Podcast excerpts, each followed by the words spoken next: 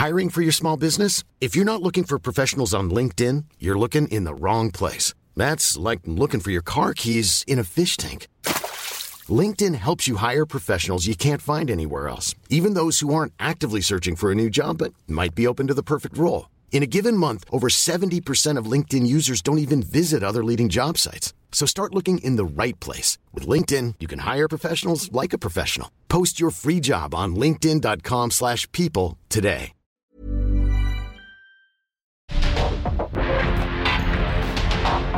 Porque el mundo actual no se entendería sin la economía, las finanzas y los negocios. Acompaña a Mario Maldonado, el columnista de negocios más joven y objetivo del periodismo financiero en su programa. Bitácora de negocios. There's a paradise they couldn't capture. That bright infinity inside your eyes. 매일 밤 내게 날아가 꿈이란 것도 잊은 채 나 웃으며 너를 만나 Never ending forever, baby.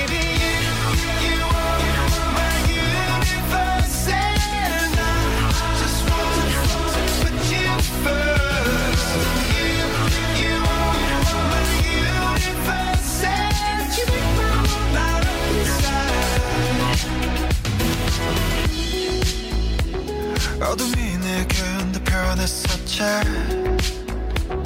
길어진 그림자 속에서 And they said that we can't be together Because, because we come from different sides You, you are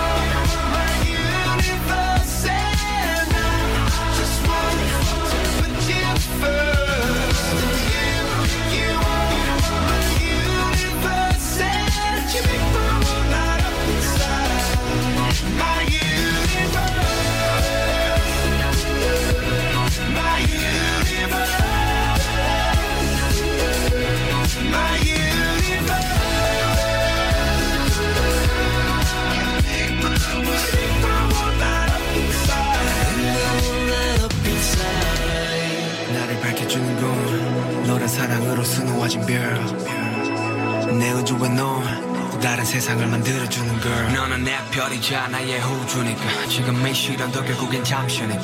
너는 언제까지나 지금처럼 밝게만 빛나줘? 우리는 너를 따라 이긴 밤을 수놓고. 너와 함께 날아가. When I'm without you I'm crazy. 자 어서 내 손을 잡아. We are made of each other baby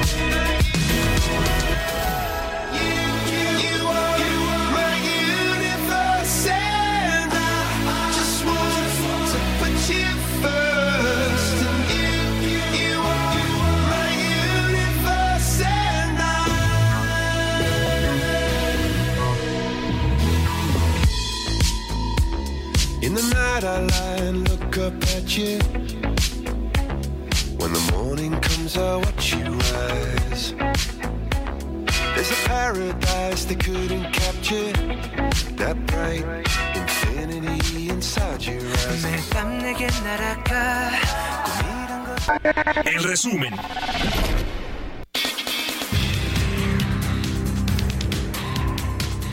Consejo General del INE aprobó por unanimidad los criterios para que los partidos políticos se vean obligados a garantizar la paridad de género en las elecciones a gubernaturas del próximo año, ello al postular al menos cinco mujeres en alguno de estos nueve procesos electorales estatales.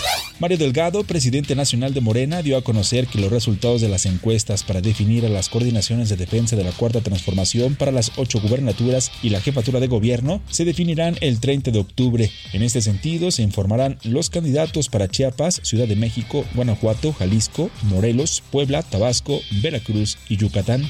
Gabriel Llorio, subsecretario de Hacienda, señaló que los recursos de millones de trabajadores mexicanos depositados en las administradoras de fondos para el retiro tendrán cada vez una mayor relevancia en proporción al Producto Interno Bruto de México. Detalló que para el año 2038 los activos manejados por las AFORES representarán el 40% del PIB. El gobierno de México publicó en el Diario Oficial de la Federación un decreto con el cual busca restringir la importación de distintos productos petrolíferos y petroquímicos, entre ellos algunos tipos de gasolina y diésel, así como turbocina y aditivos, como una medida para combatir el mercado ilícito de combustibles y el contrabando. Adolfo Castro, director general del Grupo Aeropuertario del Sureste, ASUR, informó que el impacto en los números de la empresa por los cambios tarifarios se observará hacia finales de año. En días previos, el gobierno federal anunció la aplicación de nuevas bases de regulación tarifaria, lo que generó turbulencia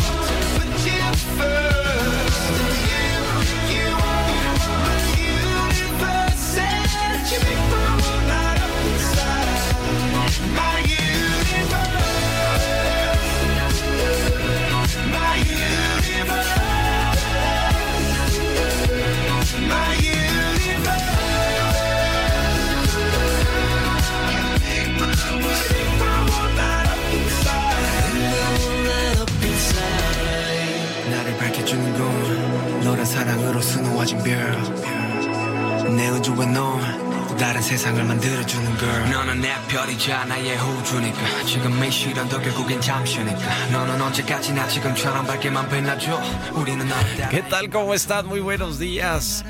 Bienvenidos a Bitácora de Negocios. Soy Mario Maldonado y me da mucho gusto saludarlos a todos y a todas en este miércoles 25 de octubre del 2023. Estamos transmitiendo en vivo como todos los días en estas frecuencias del Heraldo Radio. Muchas gracias por acompañarnos en punto de las 6 que abrimos la barra informativa de esta estación. A todos los que nos escuchan por la 98.5 de FM en la capital y en el Valle de México y también en el resto del país, en el sur de los Estados Unidos, en cualquier parte del mundo a través de la radio por internet o de la página heraldodemexico.com.mx o a quienes siguen el podcast en las plataformas de podcast. Bitácora de Negocios está disponible prácticamente en todas y gracias por sus comentarios y por eh, estar aquí con nosotros en vivo o en podcast a cualquier, en cualquier momento. Vamos a entrarle a los temas importantes, a la información. En breve vamos a hablar con Roberto Aguilar lo que está sucediendo en las bolsas de Estados Unidos que bajan por débiles resultados de empresas tecnológicas y están a la espera del dato del PIB del tercer trimestre. La Tierra enfrenta graves puntos de inflexión en materia medioambiental, advierte la ONU, y China ampliará déficit presupuestal para apoyar la economía, anuncia además una millonaria emisión de bonos. Vamos a hablar de esto, vamos a hablar de los fideicomisos del eh, Poder Judicial de la Federación, que ayer ya finalmente los senadores de Morena y sus partidos aliados pues los extinguieron.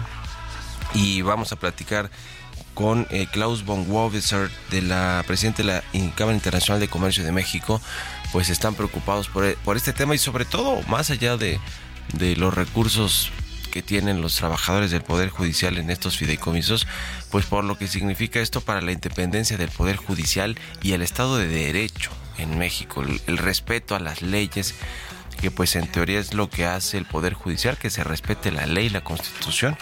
Y vaya que han pasado atropellos en este gobierno en términos del Estado de Derecho. ¿eh? Por eso vamos a platicar con Klaus von Wobiser de la Cámara Internacional de Comercio de México, también con Beatriz Robles de Manpower, directora de operaciones de esta empresa reclutadora. Para, vamos, a, vamos a entrar al tema de la jornada laboral de 40 horas que está también por discutirse en el Congreso Federal y que, y que bueno, pues tanto la iniciativa privada como eh, los sindicatos, bueno, los sindicatos son los que exigen que esta jornada de 40 horas, eh, que baje a 40 horas y dos días obligatorios de descanso por semana, pues sí pase, eh, es lo que quiere eh, los sindicatos, obviamente, pero no los, los empresarios, los patrones. Y vamos a analizar este, este tema que parece que se había dejado ya en la congeladora, pero que van a quererlo sacar antes de que concluya este periodo legislativo, esta legislatura en la Cámara de Diputados y en el Senado. Y hablaremos también con Ramón de la Rosa de Actinver sobre la inflación, que ayer salió el dato, 4.27 la primera quincena de octubre, va a la baja pero todavía no está en el rango objetivo del Banco de México. Así que le vamos a entrar a estos y otros temas de aquí hasta las 7. Quédese con nosotros y vamos a otro tema.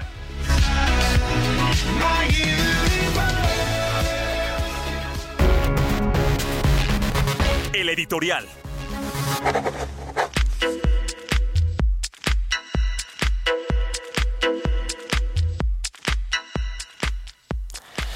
Bueno, pues ayer el INE, el Instituto Nacional Electoral, finalmente votó este asunto de la paridad de género en el eh, Pleno y ya es una realidad, es decir, se van a tener que someter los partidos políticos a este asunto de paridad de género en las eh, próximas elecciones en los nueve estados, sobre todo los nueve estados de la República que van a votarse también el próximo año. Cinco mujeres y cuatro hombres en estos nueve estados tienen que proponer los partidos políticos. Se anticipa que pueda ser impugnada esta decisión del INE eh, ante el Tribunal Electoral del Poder Judicial de la Federación, aunque bueno, sería un tanto incorrecto políticamente hablando, ¿no? Por, porque al no ser número par, es decir, eh, que no van a votarse 10 gubernaturas, sino 9 impar, pues se le da preferencia a las mujeres, que tengan 5 mujeres y 4 hombres, los eh, gobernadores pues que van a llegar a, estas, eh, a estos cargos públicos. es decir, que impugnarlo pues, no se vería muy bien. ¿no? Además, ayer Morena parece que ya dijo que va a respetar esa decisión. Se les va a complicar a los partidos políticos, sin lugar a dudas, elegir a las mujeres para competir en estos nueve estados de la República que son Veracruz, Jalisco, Tabasco, Guanajuato, Yucatán, Chiapas y se me está pasando por ahí alguno, Puebla, Puebla y Puebla, ¿no? Entonces eh, vamos a ver qué candidatos eh, ponen, sobre todo el de la Ciudad de México. Parece que esto le va a convenir a un hombre en la Ciudad de México eh, y va a poner en aprietos a otras entidades de la República. Vamos a ver en qué acaba todo este asunto. Eh, y también una cosa interesante, hablando por ejemplo de la Ciudad de México, es que el INE también propuso la, la eh, propuso que cuando la, alternancia, la alternancia es el nombre correcto, para que, es decir, que cuando un gobernador saliente sea hombre, quien le siga sea mujer o al revés una gobernadora saliente sea mujer, quien le siga sea hombre. Entonces, aquí en la Ciudad de México, por ejemplo, se fue Claudia Sheinbaum y probablemente eso le beneficia a un hombre, es decir, a su pupilo Omar García Harfush y no a una mujer. Pero bueno, ya veremos qué definen los partidos, las coaliciones en estos procesos que de Morena ya va a dar luz este próximo 30 de eh, octubre, es decir, el próximo lunes. ¿Ustedes qué opinan? Escríbanme en Twitter, arroba Mario Mal y en la cuenta arroba Heraldo de México. Mario Maldonado en Bitácora de Negocios. Vamos a platicar con Ramón de la Rosa, subdirector de Economía en Actimber. ¿Cómo estás, Ramón? Buenos días. Muy buen día, Mario. Muy bien, gracias. Gusto saludarte. El tema de la inflación, ¿qué te pareció el dato de ayer del INEGI de la primera quincena de octubre? 4.27% a tasa anual. Sigue a la baja, aunque sin llegar todavía al rango de 3%, más menos 1% que tiene el Banco de México como objetivo. Así es, eh, todavía sigue eh, arribita, ¿no? La, inflación en 4.27 arriba de ese rango que mencionas eh, que lo tiene Banjico y más importante aún la inflación subyacente sigue ahí en 5.54. Eh, con todo eso fue un buen fue un buen dato. Esta quincena, primer quincena de octubre generalmente la inflación es como de 0.5 y fue la mitad, 0.26. Ahora, hay varias cosas que hay que ver, ¿no? Esta quincena generalmente es alta porque se acaban los subsidios de la energía eléctrica que entraron en el verano, entonces típicamente la electricidad crece casi 19% esta quincena, lo cual sucedió. Sin embargo, al mismo tiempo tuvimos una caída importante en los precios de algunos productos agropecuarios, como puede ser el tomate, que cayó casi 10%, pollo, eh, cebollas, ¿no? Que estos tres componentes tienen un peso muy grande en la canasta. Entonces, la inflación no subyacente que es la que tiene los agropecuarios y los energéticos, eh, pues típicamente es una quincena de 1.5% de inflación, ahora fue de menos, perdón, fue de 0.46, entonces esto permitió que la inflación bajara más de lo que tenía el consenso del mercado. Y ya eh, por el otro lado, la subyacente pues sigue estancada, ¿no? Eh, típicamente es una quincena de 0.20, ahora fue de 0.24. Y aquí vemos dos componentes, Mario, que, que generaron un poco más de presiones. Número uno, en la parte de alimentos, el azúcar con todos estos problemas que hay eh, de cambio climático a nivel global ha estado subiendo, eh, ahora subió casi 6% solamente en una quincena, tiene un peso importante y la otra es que pues con todos los efectos del Medio Oriente los energéticos han incrementado y lo ves reflejado en un incremento en los precios, por ejemplo, de los boletos de avión, que en la primera quincena de octubre típicamente suben 3% y ahora subieron casi 11, ¿no? Entonces tenemos ahí dos efectos que están haciendo que la subyacente eh, se mantenga en 5.50, eh, posiblemente terminemos el año cerca de, del 5%, pero aún así está muy lejos de la meta del Banco de México, por lo cual pues pensamos que sería hasta marzo del año que entra donde veríamos un primer recorte en tasa. Hasta marzo el Banco de México podría bajar la tasa de interés. Eh, el asunto de la inflación, ¿cómo ves el próximo año con el paquete económico tan, tan eh, digamos, con un presupuesto tan grande de 9 billones y eh, pues mucho dinero en la economía circulando, además con las elecciones históricas también que vamos a tener el próximo año en términos de cuántos carros públicos van a votarse. Esto no va a presionar el índice de precios al consumidor, es decir, la inflación.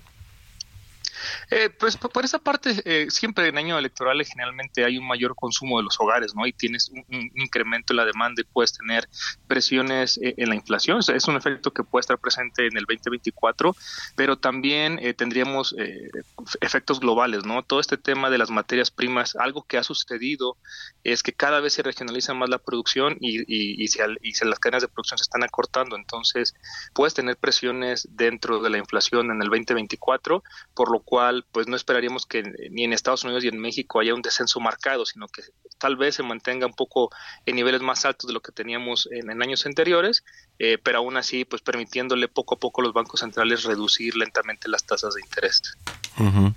¿Y la Reserva Federal para cuándo estará bajando la tasa de interés? Parece que todavía hay posibilidad de que aumente incluso eh, lo que resta del año, ¿no? ¿O ya no? Sí, todavía está la posibilidad. Nosotros pensamos que puede hacerlo antes de que termine el año y, la razón es que la economía sigue sorprendiendo al alza y justo Powell en su último discurso mencionaba que si los datos salían mejor a lo esperado, probablemente se tendría que incrementar la tasa. Mañana sale el dato del PIB del tercer trimestre en Estados Unidos y eh, el segundo trimestre creció 0.5 y ahora crecerá 1%. Entonces ahí puedes ver cómo se está acelerando la economía de Estados Unidos. La inflación se ha de 3.7, los precios energéticos siguen presionando la inflación en aquel lado. Entonces, eh, pues todo pinta para que pueda aumentar una vez más la tasa de referencia de la Fed antes de, que acabe. Y este, este crecimiento que nos dice Ramón, trimestre contra trimestre, pero anual están por arriba del 3, 3, 5, ¿no?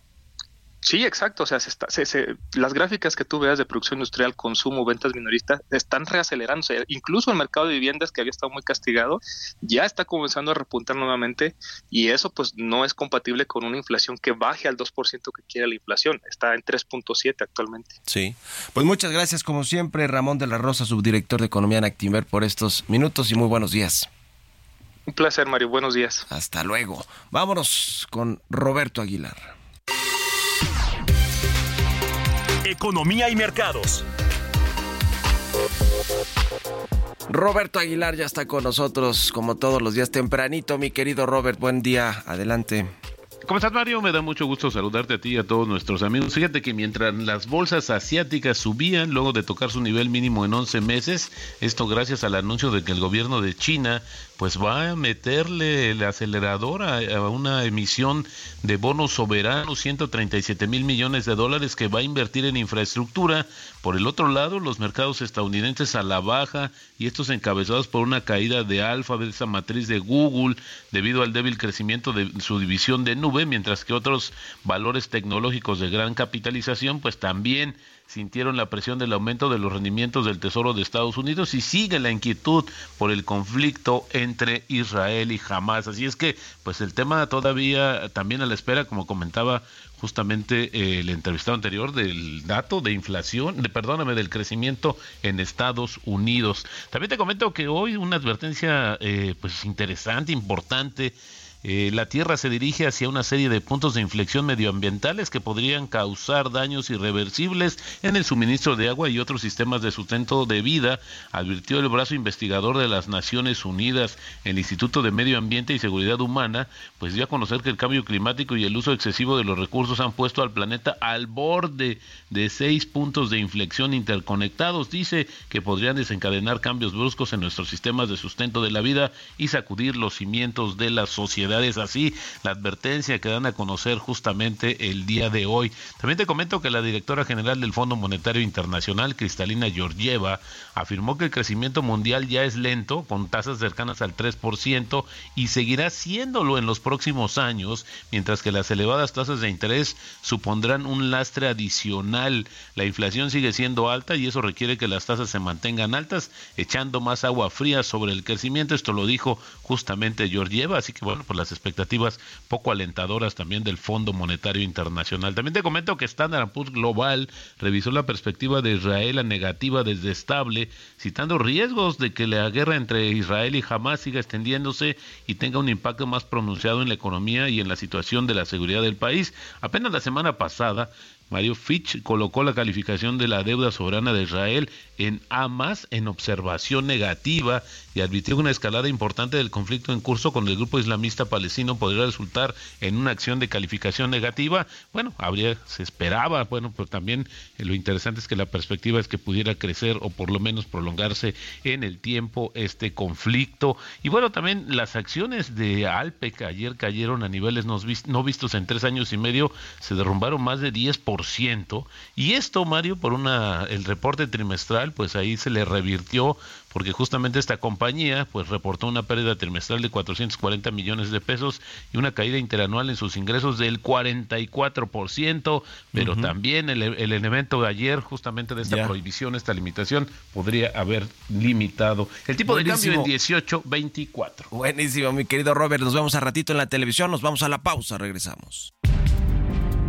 En un momento continuamos con la información más relevante del mundo financiero en Bitácora de Negocios con Mario Maldonado. Regresamos.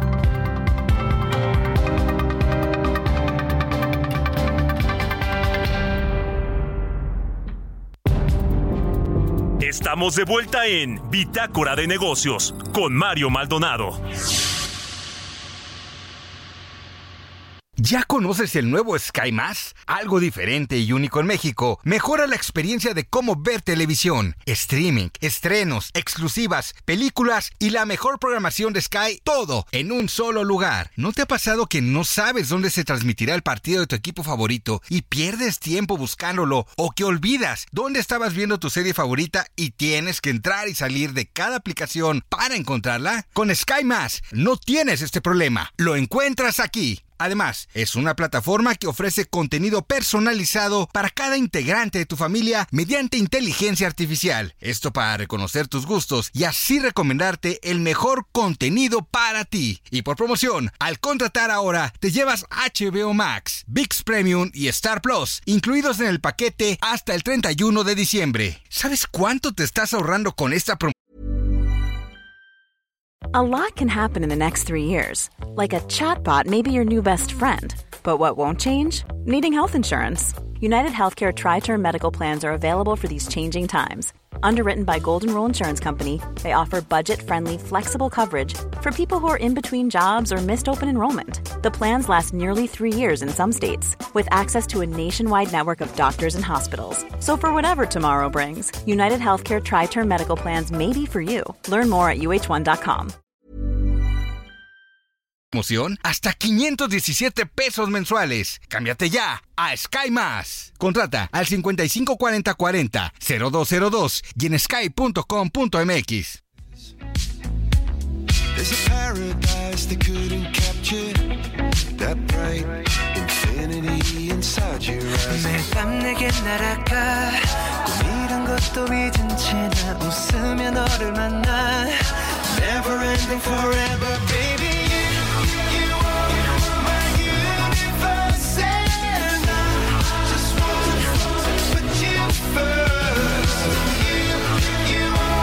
Ya estamos de regreso aquí en Bitácora de Negocios, 6 de la mañana con 32 minutos, tiempo del centro de México. Y regresamos con un poquito de música antes de irnos con la información en esta segunda mitad del programa. Estamos escuchando a Coldplay, se llama My Universe. Esta canción la cantan con BTS. Es una canción que lanzaron el 24 de septiembre del 2021 y es el segundo sencillo de su noveno álbum de estudio de Coldplay, The Music of the Spheres. Lo estamos escuchando esta banda británica a propósito de que extendieron su gira precisamente Music of the Spheres World hasta el verano 2024 en Europa. Y bueno, pues anduvieron de gira, incluido México, estos británicos de Coldplay. Y la verdad es que se escuchan siempre muy bien y qué mejor para comenzar las mañanas. Vámonos al segundo resumen de noticias con Jesús Espinosa.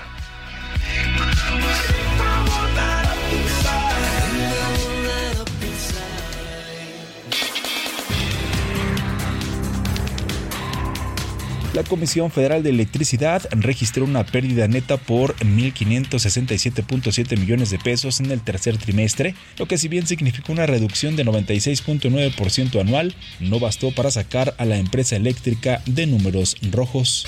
Guillermo Zamarripa, presidente de la Asociación Mexicana de Afores, consideró que las ganancias de las administradoras de fondos para el retiro tardarán hasta tres años en regresar a los niveles previos al tope de comisiones por recursos que administran. De acuerdo con datos de la Las utilidades netas de las 10 afores que conforman el mercado ascendieron a 6.748.4 millones de pesos al cierre de septiembre.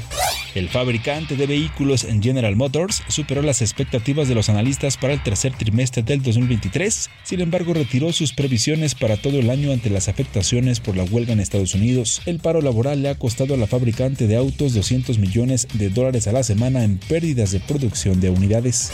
En días recientes el transporte de carga se vio afectado por la crisis presente en diferentes puntos de la frontera entre México y Texas, y aunque dicho sector se liberó de las inspecciones por parte de la entidad estadounidense, el bloqueo de los vehículos pesados frenó cerca de 2.600 millones de dólares en exportaciones. Entrevista.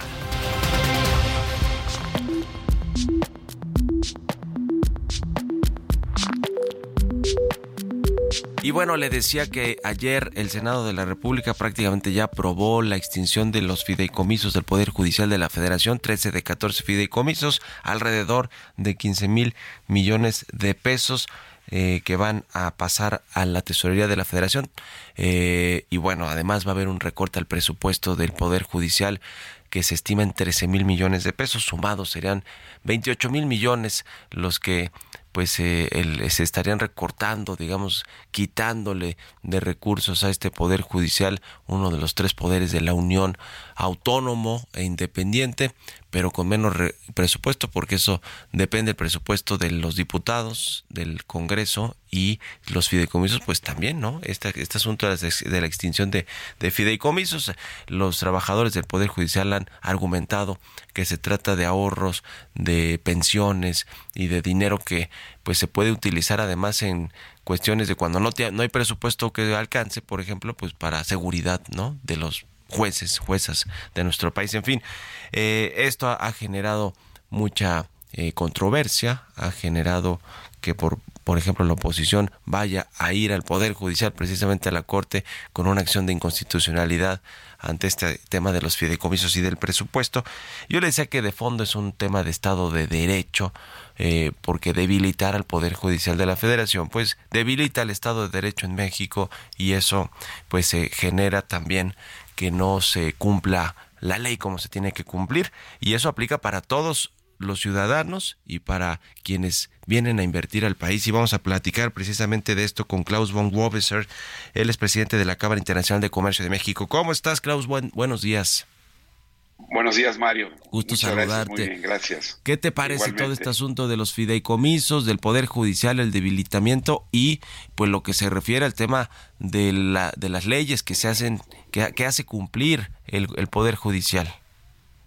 Mira, me, parece terrible porque realmente es un poder judicial digo, que, ha trabajado eh, fuertes. Eh, creo que de los tres poderes, sin duda alguna, se trabaja muchísimo en este poder. Creo que es un poder que ha demostrado su independencia, que ha emitido resoluciones muy favorables y que es un garante y que es importantísimo para, para la inversión. O sea, uno de los, de los eh, puntos más importantes para un inversionista tanto mexicano y, ciertamente por un inversionista extranjero, pues es la seguridad jurídica.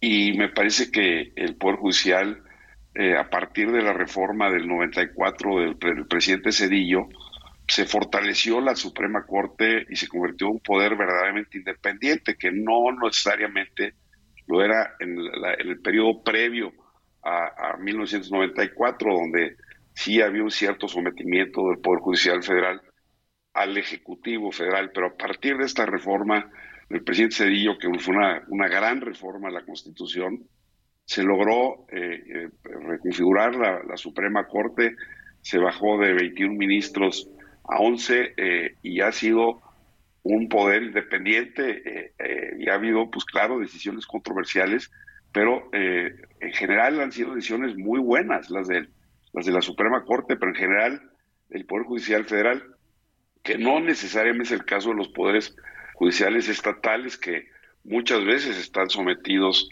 eh, a, los gobernadores de los estados, pero muchas malas decisiones de los poderes judiciales locales se revierten a nivel federal, eh, eh, tanto juzgados de distrito como tenemos colegiados, y luego en la Suprema Corte de Justicia, y me parece que pues es un tema que aparentemente tiene más un, es, un es un tema político de, generar una controversia.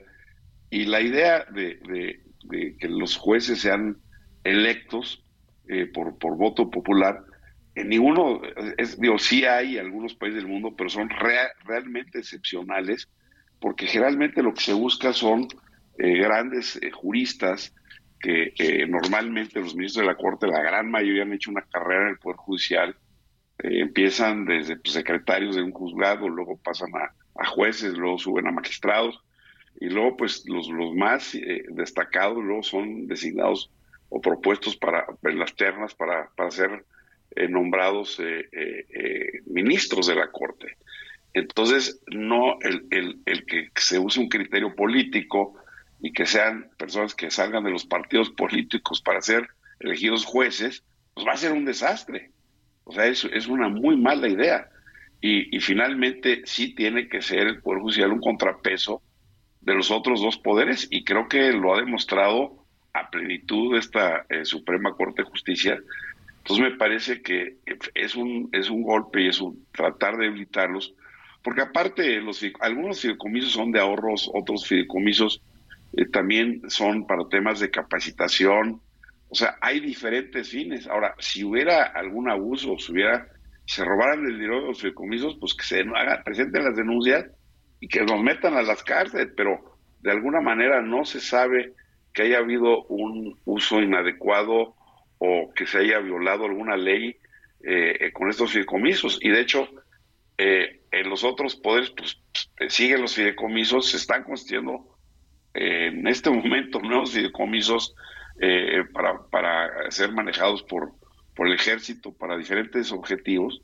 Entonces, en la medida en la que eh, los fines del, de un fideicomiso sean eh, loables y sean apegados a derecho, pues no hay ningún problema. Y yo creo que eh, creo que abrir un debate donde se discutiera, o donde se hubiera discutido, desgraciadamente, pues esto ya se aprobó en el, el Senado, pues pasará a la Cámara de Diputados y seguramente pues, se aprobará sin ningún problema, ¿no? Eh, yo, yo hablaba un poco del Estado de Derecho con respecto a los amparos, por ejemplo, de muchas empresas en términos del cambio de la ley de la industria eléctrica, en términos de, por ejemplo, las mineras en su momento con el cambio express también a la ley minera que se aprobó en el Congreso y que digamos todo esto pues finalmente llega al Poder Judicial, las empresas que ven eh, minados sus derechos tienen la posibilidad de acudir al Poder Judicial para pues para ampararse o para revisar no estas controversias constitucionales también por parte de organismos autónomos o de la oposición eh, y esto pues finalmente es el un dique para para pues para la inversión privada en términos de que no se tomen decisiones autoritarias que afecten el patrimonio, los contratos, el capital invertido de las empresas en nuestro país. Sin duda alguna y ha sido, y por ejemplo, un buen ejemplo que señalas es la, reforma a la ley eh, eléctrica. Eh, estos, todas las empresas afectadas se, fueron amparos, que son amparos que, pues que, que, se obtuvieron las suspensiones, luego eh, esos amparos finalmente van a llegar a la Corte, y eso ha evitado los arbitrajes de inversión, porque en este momento todavía las empresas digo, no, no han iniciado los arbitrajes de inversión pero si, si esos, esos, esos asuntos no se resuelven favorablemente en la Suprema Corte, van a venir tribunales internacionales y van a venir condenas en México. Y van a ser, y vimos el, caso de España, o sea, hubo más de 100 arbitrajes contra España con la, reforma a la ley eléctrica, y de esos, esos asuntos se ganaron, y son miles y miles de millones de dólares donde, eh, que condenaron a, al pago de España. Y finalmente pues España los, los, tiene que pagar y lo está pagando. Y a, y a México le va a pasar exactamente lo mismo. Entonces, finalmente, el Poder Judicial ha hecho su trabajo correctamente en beneficio del propio Estado mexicano, porque en la medida en la que esos asuntos se resuelvan favorablemente y las empresas puedan operar en México, pues eh, ya se evitarán esos arbitrajes de inversión, pero que están eh, las empresas esperando al resultado final que al final es, desfavorable, van a presentar esas, esas demandas y puede ser muy caro para México. Pues qué asunto, sí. da, la impresión que el gobierno no está, alguien no está entendiendo muy bien las consecuencias que puede tener esto para México. Por último, te pregunto, Klaus von Wobster, presidente de la Cámara Internacional de Comercio de México, el tema de la inversión en nuestro país, ¿cómo se ve en, con el fenómeno del nearshoring? ¿Cuánta inversión está llegando ustedes entre sus, sus eh, eh, asociados? ¿Qué les dicen? ¿Qué, ¿Cómo ven al país ahora que estamos también llegando a la recta final del gobierno actual, no? Mira, ah, eh, independientemente de todo lo que ha pasado, la inversión sigue fluyendo y sí hay, em, eh, eh, son números muy importantes de inversión extranjera. Lo que, lo que, lo que tendríamos que ver es que si, si no hubiera todo este tipo de medidas, pues el, el, monto sería el doble. Y si hemos logrado 30 mil millones de dólares, podríamos estar en 60 mil. Y eso generaría muchísimos trabajos. Y eso sería una manera mucho eh, más eficiente para incorporar a muchas personas al, mercado laboral, porque hay, eh, hay una escasez de mano de obra, entonces sí hay, de, alguna manera, podría haber más inversión todavía, y eso ayudaría a, todos los mexicanos y a los trabajadores mexicanos, eh, pues que han dado resultados excelentes, y, lo que pasa es que México es muy atractivo, nuestra cercanía al mercado de Estados Unidos es importantísima, y los números son muy favorables, y sí está llegando inversión extranjera, no obstante, pues muchas decisiones que afortunadamente no han sido las más favorables eh, que, que, podrían, eh, el, tema es que podría haber el doble.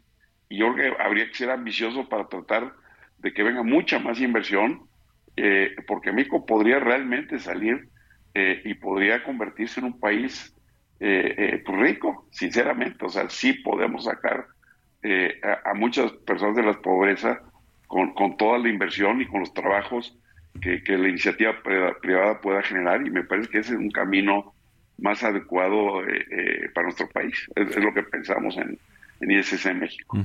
Pues te agradezco mucho, eh, Klaus, estos minutos como siempre para el Heraldo Radio y estamos en contacto. Muy buenos días. Gracias, Mario. Buenos días. Hasta luego. 6 de la mañana con 46 minutos. Vámonos con las historias empresariales. Historias empresariales.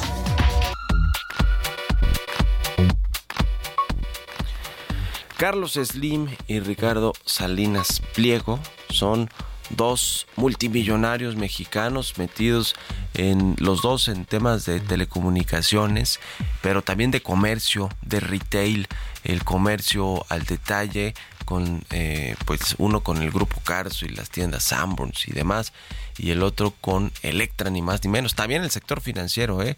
eh Carlos Slim con Imbursa y Ricardo Salinas Pliego con Banco Azteca y por supuesto le decían las telecomunicaciones Carlos Slim con su empresa gigante el que le otorga la mayoría de sus miles de millones de dólares de, de valor eh, o de fortuna personal y, familiar que es América Móvil y el caso de Ricardo Salinas Pliego pues es eh, TV Azteca que este está más, más del lado de la radiodifusión. Vamos a escuchar esta pieza que preparó mi compañera Giovanna Torres sobre estos dos grandes patrimonios y dos grandes multimillonarios de nuestro país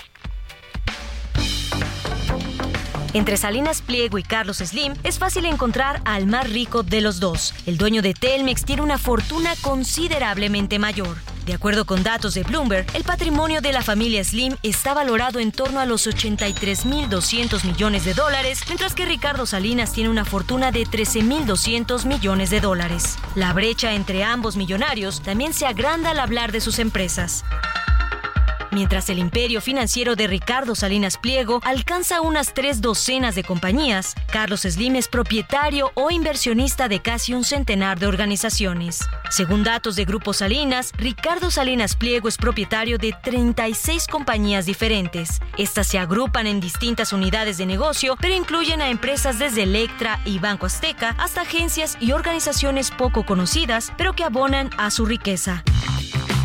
En contraste, un seguimiento a los reportes de las compañías del magnate que cotizan en Bolsa Mexicana de Valores indica que Carlos Slim es dueño de al menos 87 empresas. Su presencia se reparte en diversos sectores, desde las telecomunicaciones hasta la construcción. La recopilación de 87 compañías de Carlos Slim proviene de los reportes de América Móvil, Grupo Carso, Grupo Financiero Inbursa, Minera Frisco, Ideal y Telesites. Estas son las empresas del millonario que cotizan en bolsa y por lo tanto están obligadas a desglosar su número de subsidiarias. Además, Carlos Slim es propietario de una fracción del diario estadounidense The New York Times el que podría contarse entre las empresas del millonario para sumar los 87 negocios. Para Bitácora de Negocios, Giovanna Torres.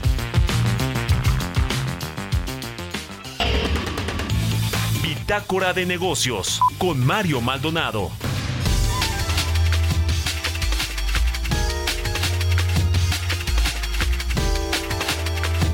Y ya le decía el tema de la reforma laboral, la reducción a 40 horas, de 48 a 40, 42 eh, a 40 horas, perdón, en eh, trabajo eh, de no, es de 48 a 40 horas, pero en otros países ya ha habido esta reducción de 42 a 40 en países de Latinoamérica como Colombia, Chile, y que, y que bueno, pues se le decía que la iniciativa privada mexicana, los patrones no están muy de acuerdo, dicen que necesita tiempo para que se pueda implementar esto, si no, si les va a afectar directamente al, al, tema de costos y de, y de, y de productividad, en fin. Vamos a platicar de esto con Beatriz Robles, ella es directora de operaciones de Manpower. ¿Cómo estás, Beatriz? Buenos días. Hola, muy buenos días. Gracias por la invitación. Encantada de estar aquí. Pues, ¿qué te parece este asunto? Los empresarios no les gusta mucho, pero sí los trabajadores y los sindicatos, pues es lo que quieren y también muchos legisladores que están impulsando esta reforma. Pues mira, básicamente eh, hemos de reconocer que en México sí había un rezago con respecto a los derechos de los trabajadores. Por poner un ejemplo, éramos de los países en Latinoamérica o el país en Latinoamérica con el menor días de vacaciones por año. Efectivamente, me parece que la comunidad empresarial siempre estará a favor de los derechos de los trabajadores. Sin embargo, todos estos cambios tienen un impacto en los costos de las empresas y es ahí donde surge la preocupación y la solicitud de que sea una medida que se lleve a cabo en forma paulatina como ha ocurrido en otros países, porque, bueno, como saben, nuestros, eh, las personas que nos escuchan, pues la mayor parte de los empleos en este país se genera a través de las micro, pequeñas y medianas empresas.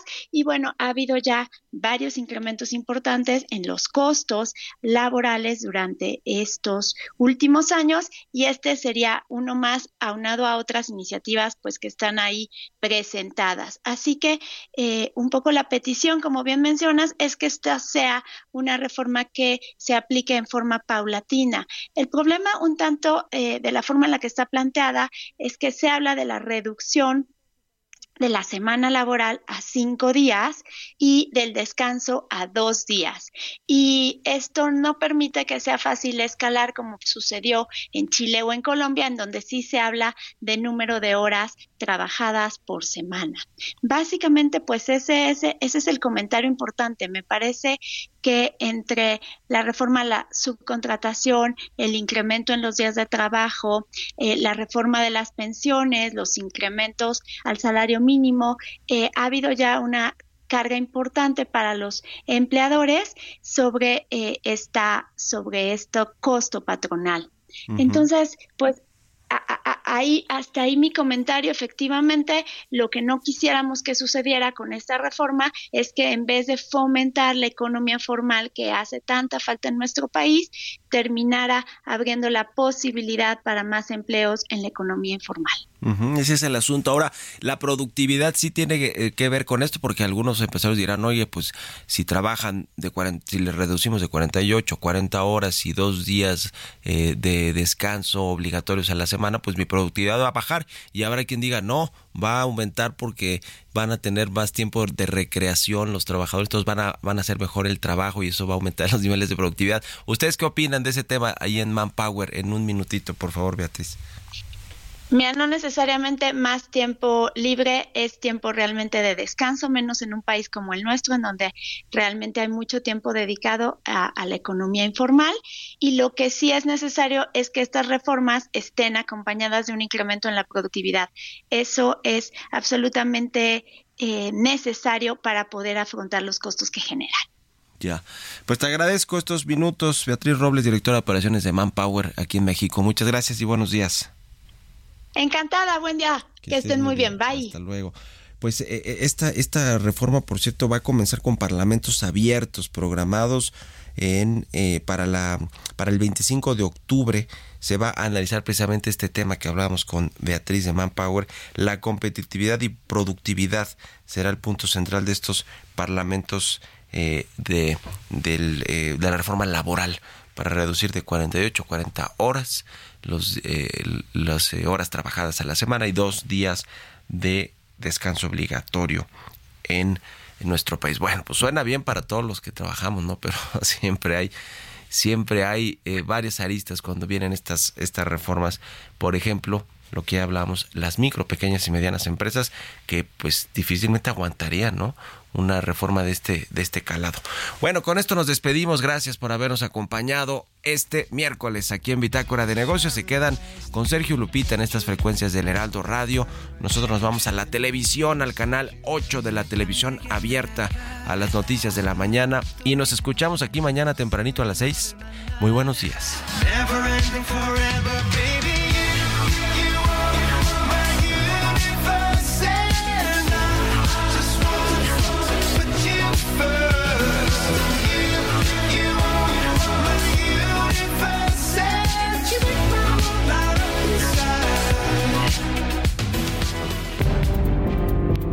Fue Bitácora de Negocios con Mario Maldonado.